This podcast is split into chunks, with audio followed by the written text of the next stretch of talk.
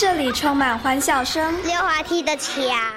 这里有爱与甜蜜，老哥哥，这里有希望和未来。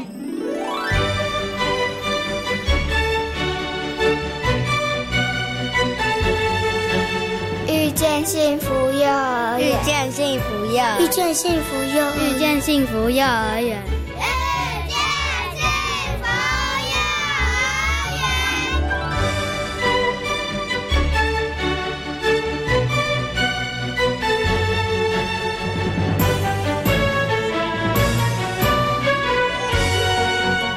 朋友，大家晚安！欢迎大家收听今天的《遇见幸福幼儿园》，我是贤琴。《遇见幸福幼儿园》节目呢，是每个礼拜四的晚上六点零五分到七点钟，在国立教育广播电台的空中和所有的听众朋友们见面。那么，在今天呢，幸福幼儿园的单元要为大家来介绍的是五甲自治非营幼儿园。五甲自治非营幼儿园在社区自治以及社区的关系经。经营上着力甚深呢。那么与早疗机构共同来推动融合教育，也结合社区的资源来举办跳蚤市场的活动哦。那么这些活动呢，其实都行之有年了。课程结合社区资源，丰富了孩子们的学习跟成长。那么在今天的单元当中呢，五甲自治非营利幼儿园的翁素美园长将跟大家来分享。五甲自治非营幼儿园如何成为社区连结的重要角色？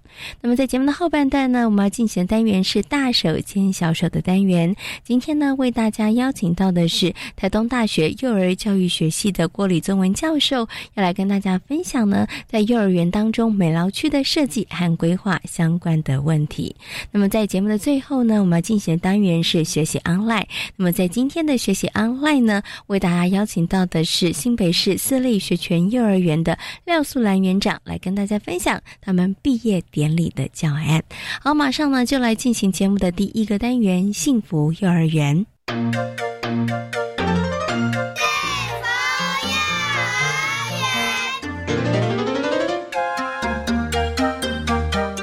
五甲自治非营利幼儿园原为公民合办幼儿园，在二零一四年转型成为非营利幼儿园。目前总共有三个混龄班级，共八十名的学生。在今天幸福幼儿园的单元当中呢，要为所有的听众朋友呢来介绍的是五甲自治非营幼儿园。那五甲自治非营幼儿园呢，其实呃长期以来在这个社区跟家长的互动连结度上面，其实是非常高的。所以呢，在今天节目当中呢，啊，贤琴要为大家来访问到我们翁素美园长，来跟大家谈谈他们如何在社区这个部分以及家长的部分呢，来加强互动跟连结度。首先呢，先跟我们的翁园长。问声好，Hello，园长您好，大家好。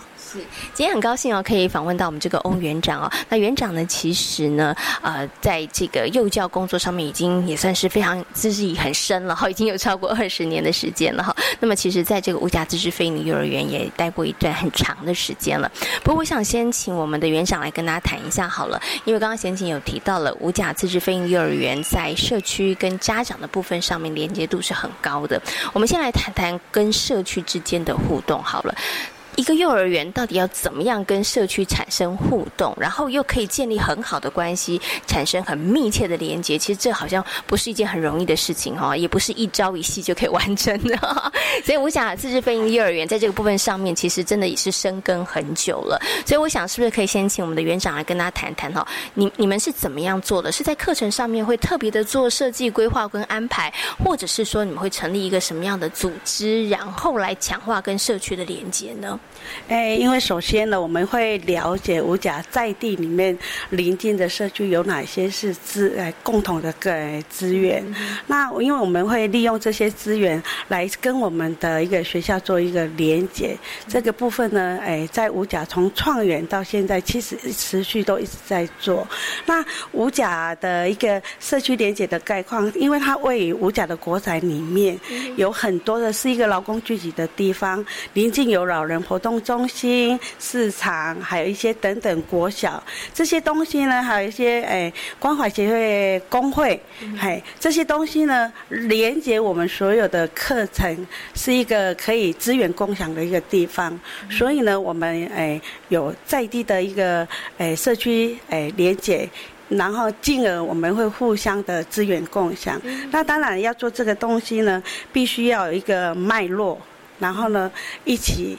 哎，结合之后呢，我们才能产生共鸣、共识的一个哎共识感，这样子。好，所以其实刚刚园长有跟大家提到了，第一，可能你们就是先普查一下，看看呢，在这个幼儿园的周遭拥有哪一些的社区资源，然后呢，再把这个社区资源跟课程做一些结合。那我想呢，接下来就请园长跟大家，我们可能举几个实例，大家可能比较了解。比如说像您刚刚有提到了啊，包括老人的，然后或者是说一。些呢，可能呃早疗的一些机构的部分，我们来谈谈如何把这些资源，然后跟学校的课程，然后融合在一起，好不好？因为呢，在课程的设计上，其实吴甲一直在做一个关怀面的一个部分。然后呢，我们的一个课程包括老人的互动，还有诶异电早疗的融合，还有诶。跳蚤市场这个部分，因为呢，社区每一年都会在岁末的时候呢，都会办了一场诶跳蚤市场，然后会邀请邻近的诶邻近的资源，比如说诶协会一起来共办。然后呢，因为学校里面又成立了一个家长社区自治委员会，由这个社区自治委员会来诶带动所有的家长，然后所有的老师跟孩子，然后共同的参与这样一个。活动其实这个活动呢，是带给诶社区把那个诶它整个的一个氛围把它炒热起来。我觉得这个这个这个还蛮不错的。因为怎样的不错方式呢？因为呢，在五甲在办这一些活动，其实它不是诶断续，它是从创园开始就有在做这些东西。好，他的老人与老人互动，然后呢还有儿童人权，好。这个都是在关怀我们社区里面临近诶一个生活脉络。我觉得说这个这个的方式呢，对我们来讲说，从开源到现在持续在做，不是一朝一夕的一系的就可以完成。那融入这样的一个课程呢，对我们来讲，说实在的，哎，这样的一个传承，对我们而言是一个非常棒的一个课程引导，对。好，所以其实从创研之初就已经设定了一个目标，就是我们要结合社区的资源，要跟社区跟家长产生这个呃强的一个互动跟连接，对不对？哈，然后我觉得刚刚园长有提到一个重点，哇，呃，其实五甲自治非营利幼儿园从这个两千零六年的时候开始成立，然后大家可以掐指一算哦，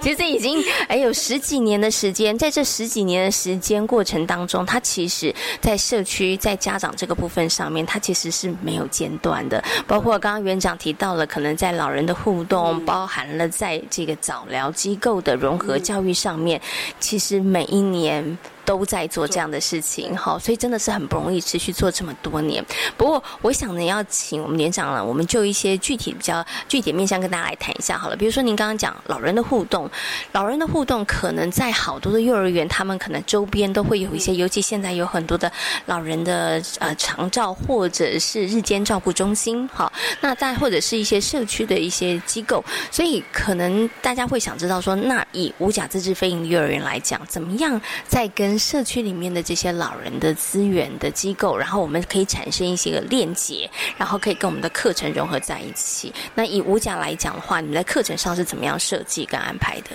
诶，原则上的话，因为我们有个概念，社区共同照顾，社区大家庭不缺一双碗筷。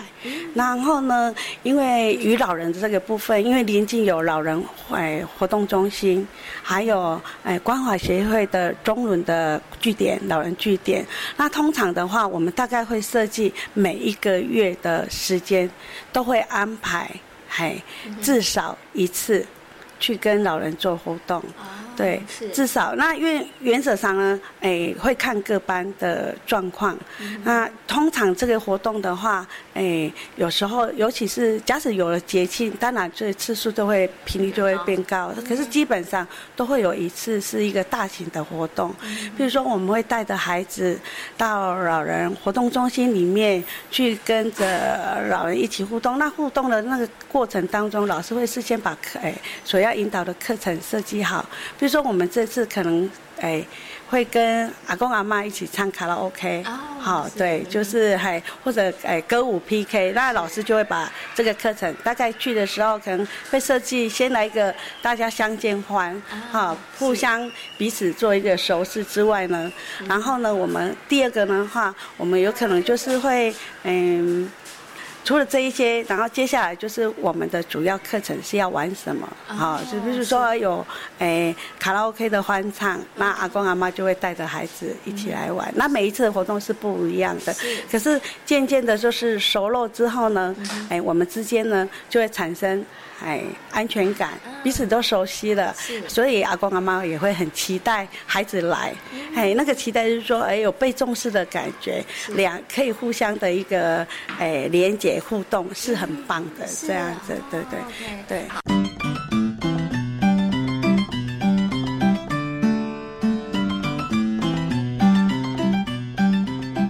我们接下来呢，要请我们的园长来跟大家谈谈另外一个，也是我觉得五甲自治飞行幼儿园经营的很好的部分哦，就是在家长的部分。那么在五甲自治飞行幼儿园呢，有成立了一个家长社区自治委员会哈。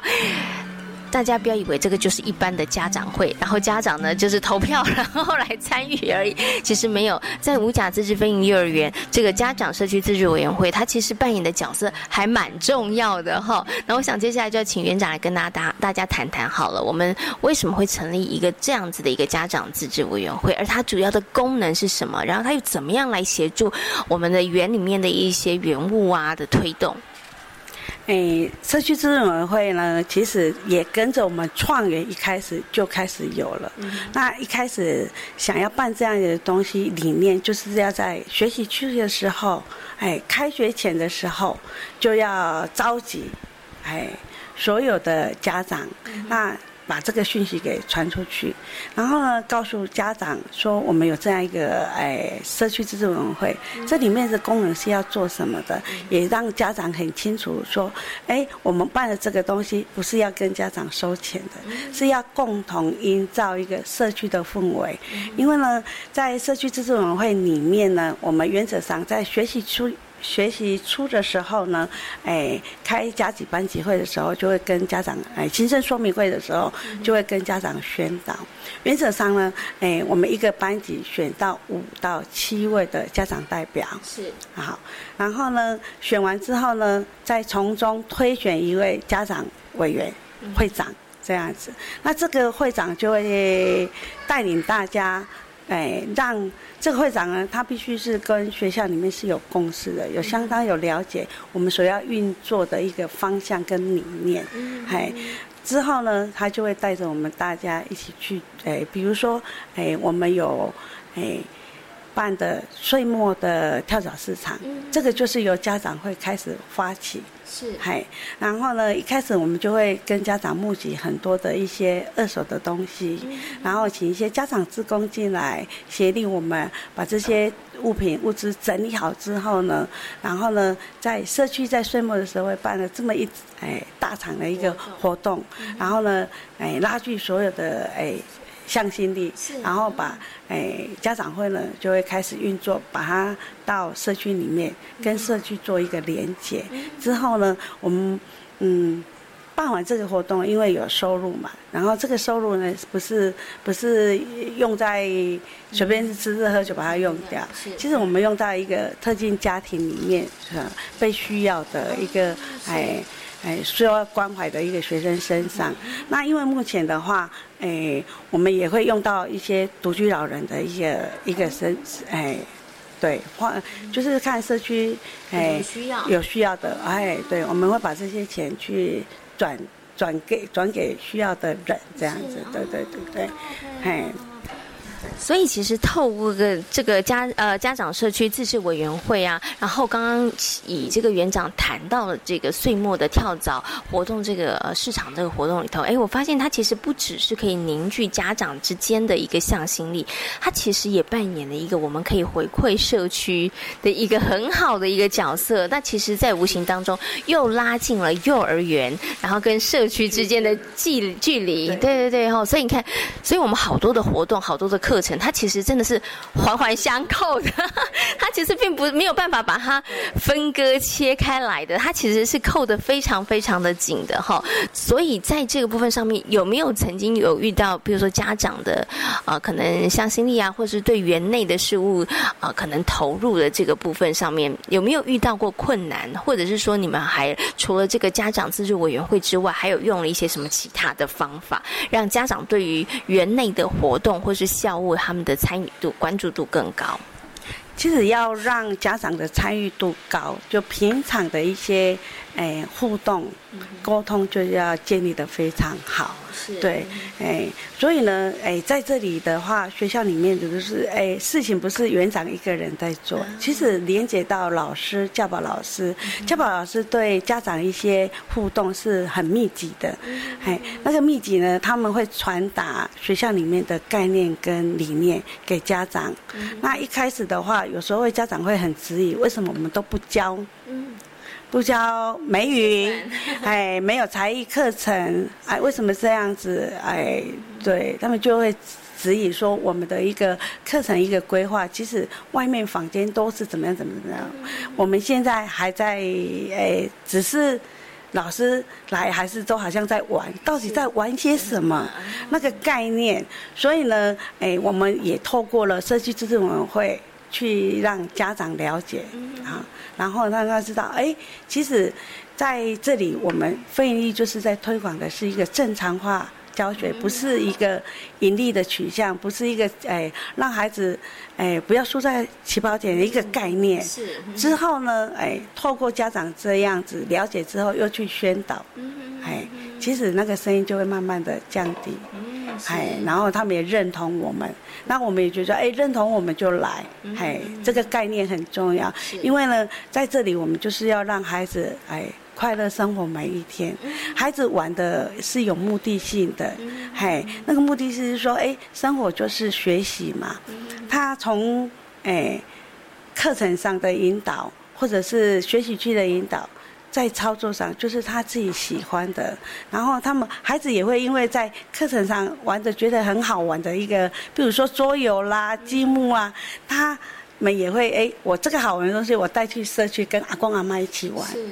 嘿，那阿公阿妈觉得说，哎，他从来都没有玩过这个，跟孩子好像跟自己的孩子孙子在在互动，其实那个亲密度就会非常好，而且会连接到说，哎，哎，孩子已经对老人一个尊敬跟尊重、关爱，其实他也会延伸到家里里面的对阿公阿妈是一个尊重。是，嘿，对关，我是觉得说这个都还蛮环环相扣的。每一样在做每一个东西，其实它背后都有它的目的性存在。然后只要这个目的性是对，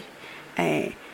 园区对人是好的，我们就是坚持下去做，对，而不是因为因为有时候家长的一些概念他并不是那么正确，我们就要是要教导他、引导他，让他可以知道说，哎，其实我们做的这个。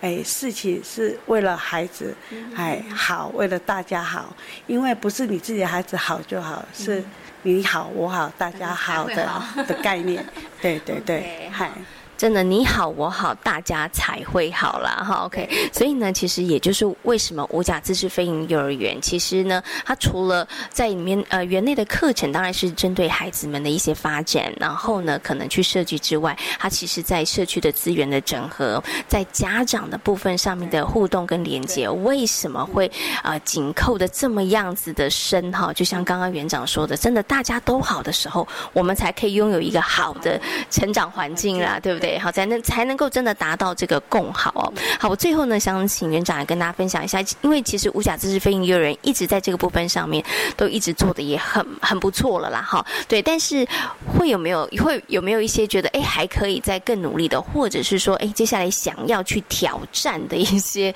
方向或是目标？原则上，我们就是一直在求新求变嘛，想要把五甲的那个原汁原味做到好，哎，其实是要靠大家努力的。那目前的话，我们诶比较遇到的一个困难就是说，哎，新的家长进来要怎么样子再把旧的这种东西、好的思维传达给家长，是要靠大家一起努力。对，所以呢，哎，我是觉得说，哎，目前的以目前的这个状况呢，其实我们就是在学习区学习区的时候，哎，新生说明会的时候呢，哎，新生家长报名来，我们就开始不断的跟家长宣导非盈利的概念，正常化的教学的理念是什么。嗯，大概用这一个部分，好，那社区的这个部分，当然啦，就是不断的大家互相的连接，哎哎，有的资源，或者对对对对对，哎，然后邀请，因为目前的话都是少子化的一些哎家庭，是。对。要让他们走出来，有时候也不是那么容易。当然，就是靠大家彼此的信任跟愿意，好，然后去改变。我想说，这样子改变的话，对我们是我们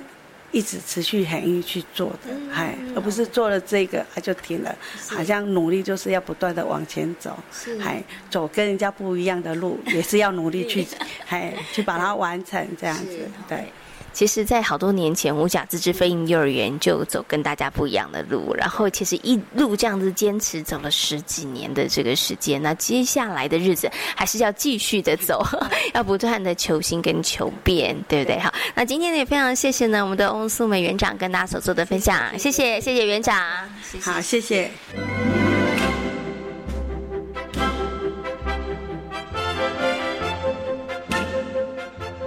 从事幼教工作将近四年的李伟荣老师，因为喜欢小朋友而投身第一线的幼教工作。在教学的过程当中，希望能够以游戏的方式让孩子们快乐的学习，而从玩的过程当中激起孩子们的学习动机和热情。我觉得小孩他是有一种可以学习的，然后也是值得我们学习，所以不仅是。孩子在，我来教孩子，也是孩子，同时也是在教我们。对对对。那我想呢，接下来就要请这个文荣老师来跟大家谈一下了。所以呢，在陪伴孩子成长、学习的过程当中，您的教育理念是什么呢？啊，我是以游戏的方式，就是我觉得孩子不应该被框住，他是可以有一个空间或有一个，嗯，有一个。方式可以让他是变成是有趣的，而不是一直要框在那里。他们有很多可以很多想法，我们也可以一起讨论，我们一起分享，或是我们一起去探索。就是我们都是互相在学习的，就不一定只是我能跟你讲答案，你们也可以去，我们也可以，我我这边也找答案，然后你那边也找答案，我们一起来验证这个东西是什么，而且可以持续的往下做延伸，或者是再做一点多层次的变化。对，就是它不会只是有单一的单方向，它可以是很多种。的样貌呈现，嗯，对，棒，嗯，好，所以呢，这样子的一个教育理念跟想法里头呢，其实就有很多的火花可能会产生了，对不对？但是对于老师来讲，他就比较辛苦了，就是辛苦的部分也是有，但是当孩子慢慢给你一点回馈的时候，那种回馈是会给你力量的，就是尽管是一点点也好，可是日积月累，它变成是一个觉得哦，原来孩子这样做。给我的回馈原来是这么的大，他就已经可以变成是我一种信仰，就觉得说哦，原来小孩真的陪伴的过程中，变是我一个很重要，在这个人生阶段是一个很重要的一环。对的，就是有孩子的陪伴，孩子的陪伴，孩子的回馈，其实是伟荣老师在从事幼教这份工作当中，其实很大的那个支持跟动力。好，那其实啊，您刚刚有提到了，当然呃，就是我们在带着孩子一起去开创，或者是一起去发想的过程当中，他其实是辛苦的，但是他也是有趣的，因为不止孩子有收获，老师也是收获满满哦。好，那最后呢，想请问一下伟荣老师啦，就是其实你也算是呃投入这个行业，也不算太久的时间，快四年，对不对？对于自己未来有什么样的计划跟规划，在幼教这份工作上面？在幼教其实自己要，因为我每年都会可能设定自己一个目标，然后可能今年这个目标达成之后，我可能就会往下走。那在这部分，我是有点好奇，那偏乡的或者是部落的这些少数。少数族群里面，那这些孩子他们受到是什么样的教育？他们是因为我是觉得他们的方式很有趣，他们都是跟自然结合，然后所以我觉得这部分是我有点蛮好奇的，所以想要去探讨这部分。对对对，好，那今天呢也非常谢谢呢伟荣老师跟大家的分享，谢谢你，谢谢。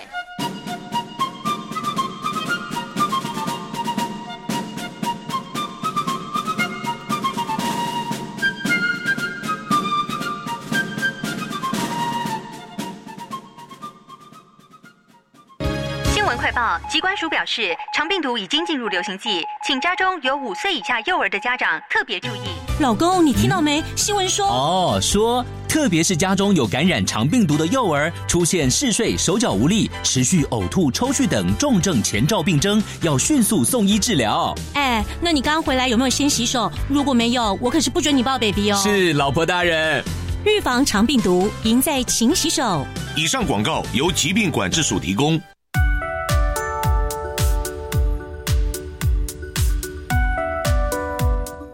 教育广播电台的朋友，大家好，我是国教署副署长许丽娟。从今年八月开始，教育部将衔接卫福部零到未满二岁育儿津贴。那对于没有接受公共化跟准公共服务的二到四岁幼儿，那只要他家庭的重所税率未达百分之二十，也没有正在请领育儿留职停薪，那么每一个月可以发放两千五百元的育儿津贴。那对于第三名以上的子女，每一个月可以发放三千五百元的育儿津贴。以上广告由教育部提供。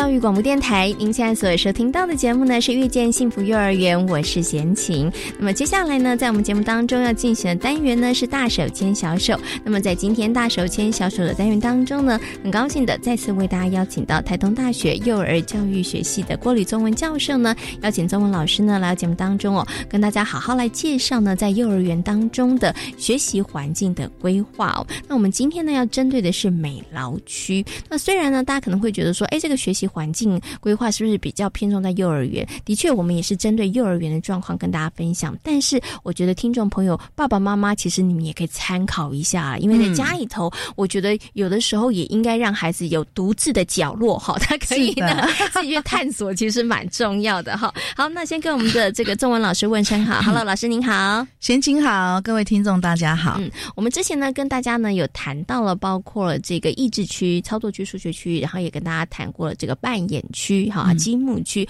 我们今天呢要来介绍的这个学习的环境呢，我刚刚开玩笑跟中文老师说，这个应该是每个幼儿园都会有的，因为呢，操作区可能有的有木工，有的是积木，有的雪花冰，可能大家都不一定一样，对不对哈？可是我们今天要介绍这个区域，应该各个园所都一定会有，是的，而且其实还蛮大的哦。这个区域还蛮大的。好，我们今天为大家介绍的是美劳区。嗯，请问一下老师，美劳区是不是就定义就是让小朋友可以在那边画画啊、创作啊，然后可以做劳作的地方？呃，简单的定义就是这样。嗯，对啊，就就是有点像让孩子做他想要做的一些成品，然后那个成品可能就是跟嗯，不管是平面的、立体的，甚至编织的，嗯哼，哎，大家都会在这个区域里面。老师刚刚有提到一个重点，我就很好奇。老师刚刚提到作品，所以呢，其实孩子是不是踏入了美劳区，然后呢，我们就不管在这边待多久，我们最后就一定要有一个作品，可不可以？我今天来美劳区玩个两下，然后我觉得哦，我没有兴趣了，明天我就到这个益智区去。不一定要明天啊，因为孩子他可以随时都到其他区去。重点是他要把玩具收回来，玩具要收好。对，但是在美劳区当中，他他一定要有一个作品的呈现嘛？应该这么说，这是我们的期待。可是不见得他都一定会有作品哦，因为像比较小的小孩，他就是也是一样，他就是来试试每样材料。是，比如说，哎，水彩笔没看过来。画画两下，对，可是他画出来，他也觉得这个就是他的画，可是你就画看不出来他画什么。可他就是在操作那个水彩笔，然后他觉得他在操作的时候非常的这个非常的开心呐。然后他用了好多的这个不同的颜色，然后颜色之间的混色，他也很开心。所以对我们大人来讲，他好像不像是一个成品，嗯，就觉得孩子他只是在玩这个水彩笔哈。可对孩子对幼儿来讲的话。他觉得，搞不好他就觉得那是一个成品，我们也应该把那个成品挂出来啊。对，是是是，所以是不是成品呢？不是只有大人跟老师的定义而已啦，就是小朋友觉得我这样就完成了，我就花一笔也是 OK 的，对不对？OK，所以其实美劳区呢，就是孩子可能要完成一个东西啦。对不对？好，那其实刚刚老师有讲到，呃，有的孩子可能他就是想试试看嘛，啊，很试试很多不同不同的这个呃材料啊，或者是素材。所以其实，在美劳区当中，是不是也就真的要准备非常非常多不同的可能在画画啦，或者像老师刚刚讲的编织啊，反正跟美术美感教育有关的这些素材，都应该在美劳区当中提供呢？嗯，对，就尽量。可是就是因为每个教室大小都不一样嘛。嗯哼。所以我们就会希望老师他其实可以发挥很多巧思，嗯哼，啊，收集各种多样性不同的材料，因为在美劳区，我们希望他有很多探索，嗯，多元素材的这个经验，来作为他以后创作的一个一个基本的概念。嗯，所以就素材的这个部分，我们希望它是多元一点，像笔有这么多种笔，哎，不要只有彩色笔啊，也不要只有蜡笔、水彩笔啦，甚至毛笔。嗯，对不对？好，甚至我们那个硬的那钢笔，是你都可以让孩子试试看，它其实那个触感都是不太一样的，所以你可以让孩子，甚至原子笔、铅笔都可以。所以他在创作的时候，他其实那个作品也许是孩子他看中的一部分，可是，在老师的心里面，其实我们是希望孩子他能够。在这个创作的过程当中，还有各种各样不同的这个经验，嗯，让他知道以后如果我要做什么，也许我用什么材料是比较适合的。所以在美劳区当中，要提供非常多元不同的这个素材，像刚老师举笔，笔它就有好多了，铅笔、圆珠笔、钢笔，嗯，对不对？然后还有我们现在可能有彩虹笔，嗯，对，各式各样的。所以其实应该是要种类多，而不是数量多喽。对，是种类多。嗯，那像彩色笔，好像每很多幼儿园都是每个小孩都有一盒了嘛。对，对啊。那像这个的话，其实就不用再多准备那么多了。嗯，对，反而是让其他的小朋友比较少接触的这些部分，多提供一些。色铅笔也是啊。嗯，对。嗯，OK。所以其实尽量就是要多元多样，这个是一个很大的重点。可是我们刚刚谈到的笔哦，那我我知道有一些学校。比这个大家可能比较会想到就是一个美术的作品，它可能是画画。嗯，可是其实，在美劳区当中，它其实不止画，还包括了美劳。对对，所以他们可能也会做一些东西。所以是不是也是其他的部分，像素材也是要多，纸张啦，或者是说可能我还知道有的可能有布啊，有对这些其实都是要准备的，都要准备。其实还有一些是老师可以收集的。嗯，就老师你不要去练习去收集你日常生活里面。常见的，甚至是不花钱的，嗯，好，比如说像我们那个有些园所，他就会，你知道我们包水果不是外面有一个网状的，是。那个网子，就是老师就把它收集来了，哦，然后就他就把它放在美劳区。那小朋友他如果想要有一些网状的那种感觉，他就去剪一块贴上去，对呀，或者是像我们的杂志，嗯。那有些小班小孩，因为他不太会画嘛，嗯，他就觉得，哎，这个蛋糕很好吃，要我想要贴在我的那个生日卡片上面，或者要做，他就剪下来贴上去。哦，对，所以其实，在美劳区的这些 素材的一个重点，就是因为可能刚刚讲这边很多的老师会想说，哦，那我就是要采购非常非常多的这个呃素材教具啊，这些其实不需要。刚老师有举例，其实只要从生活当中，你也可以搜集到非常多。其实这个的话，其实对家长来讲也是如此，哎，就是家里头其实有好多的东西，其实你都可以把它搜集起来，可以成为小孩子他们在创作的时候可以使用的。像刚刚老师。提到这个杂志啊，我就知道还有一种做法，就是杂志有用剪的，对不对？有的是用撕的，可以啊，把它撕的小小的、小小的，然后拼贴出你喜欢、想要的那个样子或图案，也是可以的。没错。好，那接下来这个问题就是，那我们准备了素材，那小孩子，比如说像我刚刚以这个杂志的内页来讲，要撕贴，对不对？那一定要有人做，小孩才知道可以撕、可以贴呀。嗯，这个时候是不是老师又要出马了？哈哈哈哈哈。哎，老师出马是一种方式，就是在小组，我们前面在一直区有提到，就是说，哎，一个小组活动，我们可以让他去知道说，哎，原来有撕贴画这件事情是好。那另外的话，当然也可以用赏析的方式。哦，对呀，就是我你如果有一些呃书籍或是一些作品，你把它展示出来，那小孩就会说，老师这个怎么做的好漂亮哦。哦。对不对？所以就是有，那他老师就可以跟他讲说啊，其实他是每一个都是一小块一小块贴出来的，嗯，甚至有有那个有些是用用笔一点点一笔点出来的，嗯，点描法，对，所以就是像这些都是老师你可以提供这些刺激，嗯，然后让他发现哦，原来这样也可以是一种画法，或是一些做做做那个呃美劳的这个方式，嗯，那孩子他就可能会去想尝试。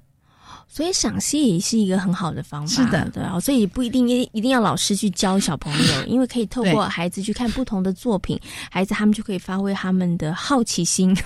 然后或者他们的这个创意，是。因为他也不一定要按照原来的这个作者的用的方法，他也可以创造出说，哎，我可以用别种方法，所以在美劳区当中，孩子他们其实是可以，我觉得他就是一个想象力跟创意。展现的一个很好的没错，这个也是。就我我们其实，在美劳区，我们都会跟老师说，你尽量不要给他看老师做的成品，因为你一旦一做，他就会觉得老师做的都是最好的。是啊，所以而且我们刚刚讲说展示成品，也就展示一些作品的时候，绝对不要单一化。嗯哼，你就是要展示两三幅以上，是让他知道比较多的选择。对，就是说你不要觉得哎，好像只有这种才是最好的。嗯，因为老师你在提供的时候多元。他就会知道哦，原来可以这样，也可以那样，嗯哎，所以他就可以有选择，他就可以更激发他的想象，说，哎，那我要怎么样？嗯而且在美劳区，有时候老师会有一个部分，我们常会跟老师说，你要跟常跟孩子说，哎，我们要看看哪些小朋友最厉害，可以做出不一样的东西。嗯，就是鼓励大家，其实可以发挥创意力，对不对？跟想象的能力。我觉得刚刚钟文老师有讲到一个很重要的重点呢，这 个可能是很多的老师或者是爸爸妈妈忽略的，就是我们从小好像觉得在要做一个作品的时候，就是我们要一个范本，嗯嗯，对，然后我们就是看着那个范本之后，然后我们就会知道我们该怎么做。可是无形当中，那个范本看起来好像它是一个引导的方式，但无形当中它变成是一种制约。跟规范，我们就真的你就会默默的朝着那个方向啊，然后就做出一样的作品哦。先请我跟你说个笑话，因为有时候我在上课的时候，那我就会请学生说：“哎，请两位学生就在黑板的两边，然后不可以看。”看对方，我说画一个房子，就他们画出来房子跟我们小时候画的都一样。那画棵树都是馒头树，我们就说：“哎，好奇怪啊！你看两个同学都画一样，你们现在还住这种房子吗？没有，没有啊。对啊，可是为什么会画成这样？因为我们小时候就画这一种的，然后我们就是看着老师画的这一种，看着爸爸妈妈画的树，对，就觉得好像就是应该长这样。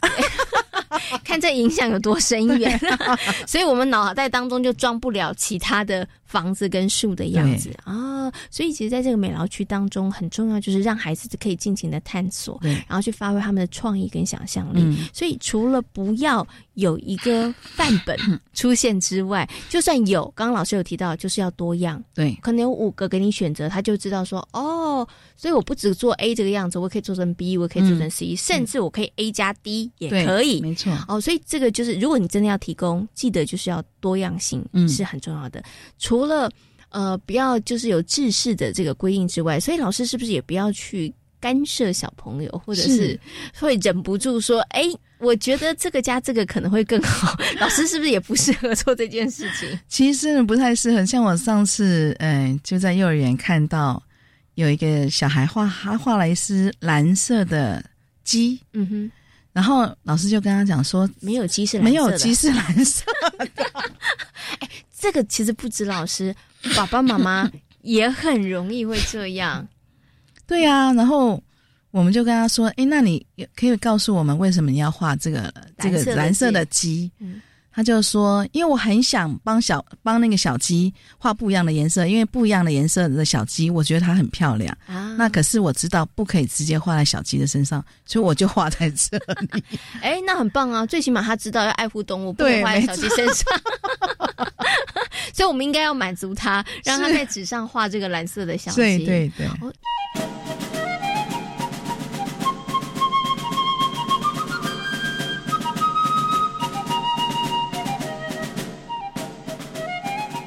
所以，其实孩子在画画的时候，真的大人们要稍微克制一下，是对，不要把你自己的刻板印象放在孩子的身上。你可以问他：“哎，为什么画这样？为什么画那样？”嗯，他会有一些想法跟意图。嗯，对呀。所以，其实是询问孩子这个部分上面，我觉得也很重要。就是从孩子画的或者是创作的作品当中，其实去了解孩子的一些想法。其实也，我觉得他是不是也是在美劳区当中一个你可以继续延伸的一个活动或者互动，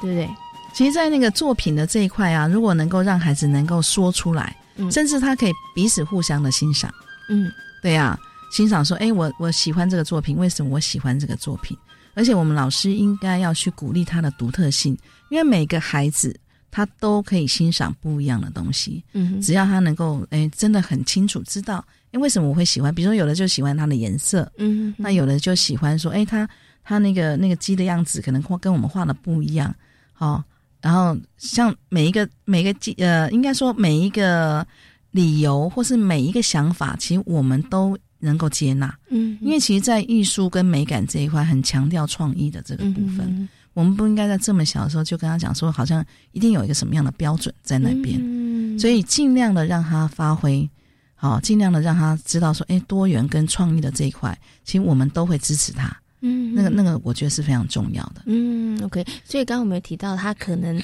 呃可以延伸的，就是 让孩子们来分享他的作品，他的一些想法，是，然后也让同学们、小朋友们他们自己可以彼此去欣赏。对对，你就发现，哎，谁谁谁，这个你觉得他用的颜色啊，或他画的图案，对。然后其实在这个部分当中，也可以增加孩子的一些美感的训练了。是的，对不对？是的。好，那我接下来有一个问题想请问一下中文老师，就是会不会有小朋友？我们刚刚讲这个学习区哦。不管我们之前谈过的益智区，或是今天谈的美劳区，嗯，它其实都是强调一个孩子的主动性，然后他们会在在这些区域当中，然后自己去探索跟学习。但会不会有的孩子真的独孤一味，他只喜欢在这个区，或者是有的孩子就是觉得，哦，那就真的很无聊，我就是真的不喜欢去美劳区。这个时候怎么办呢？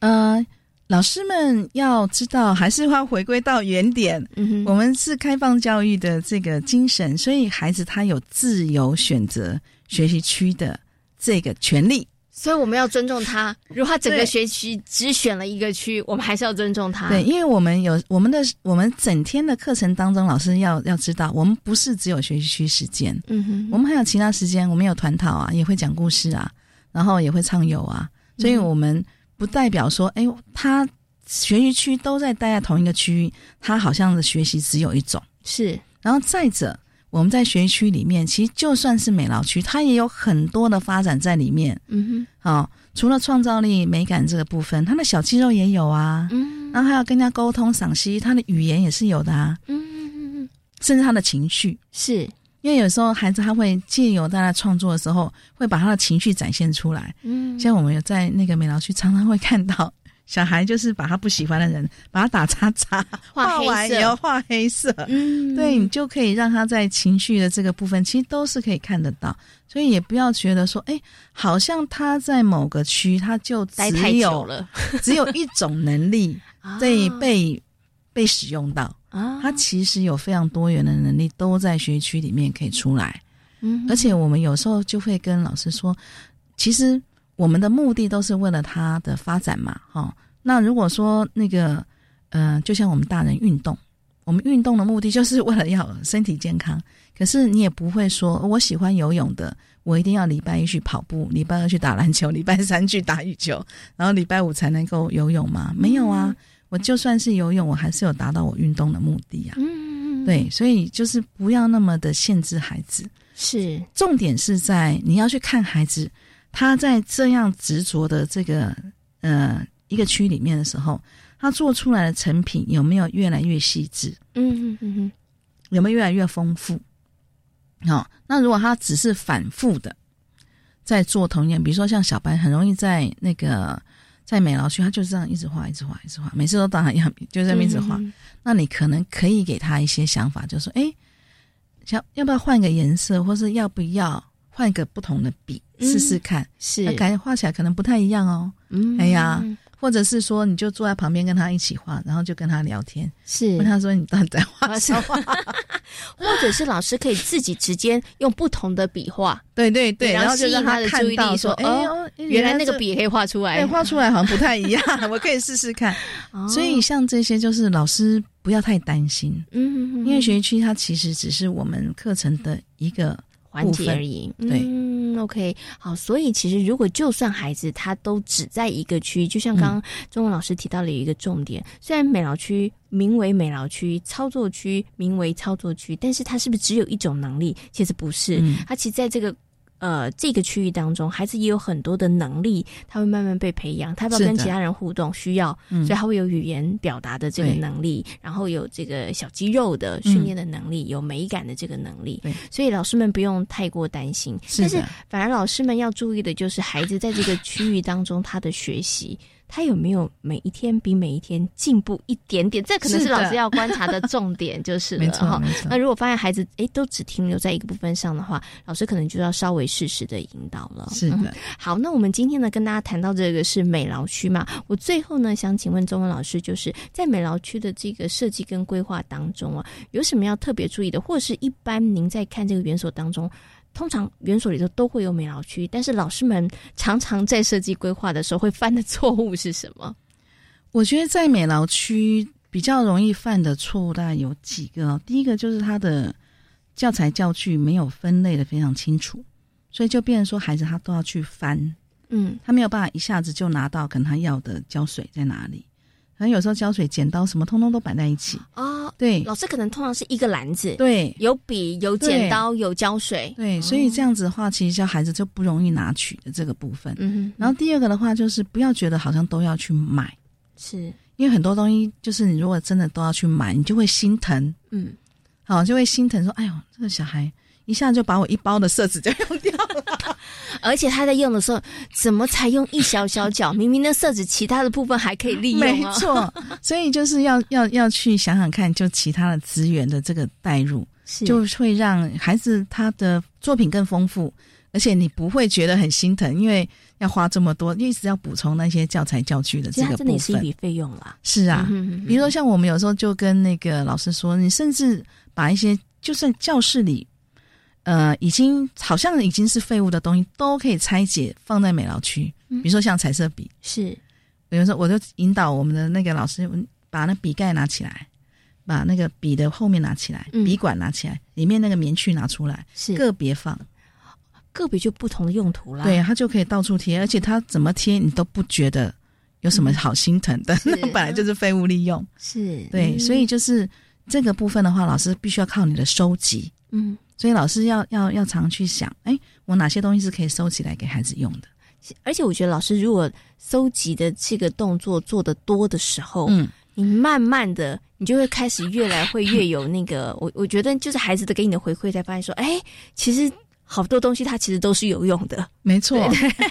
因为在孩子的眼中那些都是宝啊，他们其实都可以玩出一些新的花样来，甚至我们可以让孩子去收集，像我们乡下有很多果实嘛。嗯，就让孩子去收集果实，然后回来分类，分完类之后就放在美劳区，他就可以用了，下次就可以变拿来使用了哈。没错。OK，所以呢，老师们可能在这个学校的美劳区当中比较容易出现的一些小失误，包括像刚刚中文老师说的东西都混在一起。这不止老师，爸爸妈妈也常常都是这样在收 收那个美劳用品的时候来胶水呀、胶带呀、呃色铅笔呀、蜡笔都混在一块。其实这是不好的，因为孩子要找就不容易，他不容易找，他其实就。不太想玩，降低了他使用的这个欲望。然后再来就是，其实真的是多元搜集生活当中很多的物品。纸箱其实也是一个很好利用的一个美劳的素材。对对，所以我觉得在美劳区当中，不止孩子要发挥创意跟想象力，帮忙搜集素材的老师也要发挥你的创意。是的，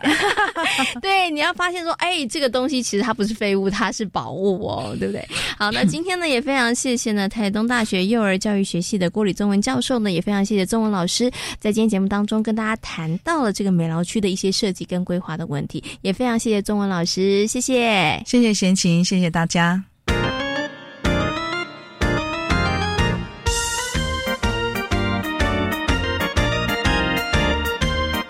这里是教育广播电台，您现在所收听到的节目呢是遇见幸福幼儿园，我是贤琴。接下来呢要进行节目的最后一个单元，学习 online。七月是离歌高唱的季节，不少的幼儿园都会举办毕业典礼，欢送孩子们进入人生下一个学习的阶段。新北市私立学全幼儿园为了让孩子们更能够体会父母以及师长的祝福，每一年都会在不同的地点策划不同内容的毕业典礼哦，像穿越智慧门、学习门、水中拿毕业证书等等，各种精心设计的桥段，让孩子们留下了难忘的记忆和学习。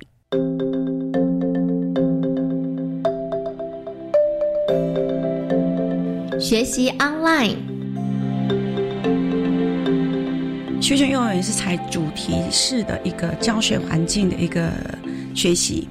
那很特别的一点是，每个月所有老师他们在执行里面的一个庆生会。庆生会来说，不是只有吃蛋糕就好了，他们必须要在这个学习过程的主题中去从这里面去玩游戏，带入。呃，带入主题上面的学习，我发现很好，这是一个很不容易的一个坚持到现在，一直都在，而且来的家长非常多，参与率也很好。好，假设我们一个一个活动中是玩水，那玩水怎么玩？那在生日会里面，老师会引导角落去玩，还有区域去玩，分组去玩，其实很好。好，然后。之后就为一个庆生，然后我们会告诉，生日是妈妈最辛苦的日子，所以是个母难日，我们更得更要懂得感恩。好，那至于每年都会有办不一样的毕业旅游、跟毕业旅行，还有毕业典礼，让孩子有不同的形式，让呃不同的回忆，能够真的。会让孩子会落下很久很深的回忆，甚至有人读完幼稚园毕业还跟我说：“我可不可以不要去读国民小学？我就是要读学前。”我说：“不行，就是一定要进入学校去读的。”比如去年，去年我就在小叮当科学园区办了一日游，我让孩子去。去探索了整个园区里面的一个，不管是科学面、数理面，还有认知、海洋生态之类的一个闯关游戏，然后之后就去过水水的一个闯关，水的关要过天堂路，所有的家长都是趴在地板上，让孩子水浪去冲，让孩子去冲过水浪才能过关哦。对，然后之后又去爬山，爬完山之后又去。又去一个呃小叮当科学园区有一个溜冰场，还要去一个很极冷的一个溜滑冰室里面去过这个关，对，然后整个通关过之后才能够，还有很特别的是在水中毕业，在水里面去找寻他自己的礼物，然后自己的毕业证书，在现场办毕业典礼。可是园长可不可以帮我补充一下，为什么会设计这样的一个关卡？一定有个目的性嘛，对不对？哦。我的目的就是，呃，让孩子在这个童年上面能够真的，呃，务实的去体验他真的未来可以走的路，他自己应该怎么去，去把把这个活动中能够纳入他自己的记忆中，然后又能够，呃，在这么不容易又能够拿到这种证书，才是它也是人生的第一张证书。其实我非常谢谢所有的家长，因为所有家长支持，光办一次这样的活动，至少都有三部游览车，所以家长参与率非常之高，而且我们是采全场全程录影。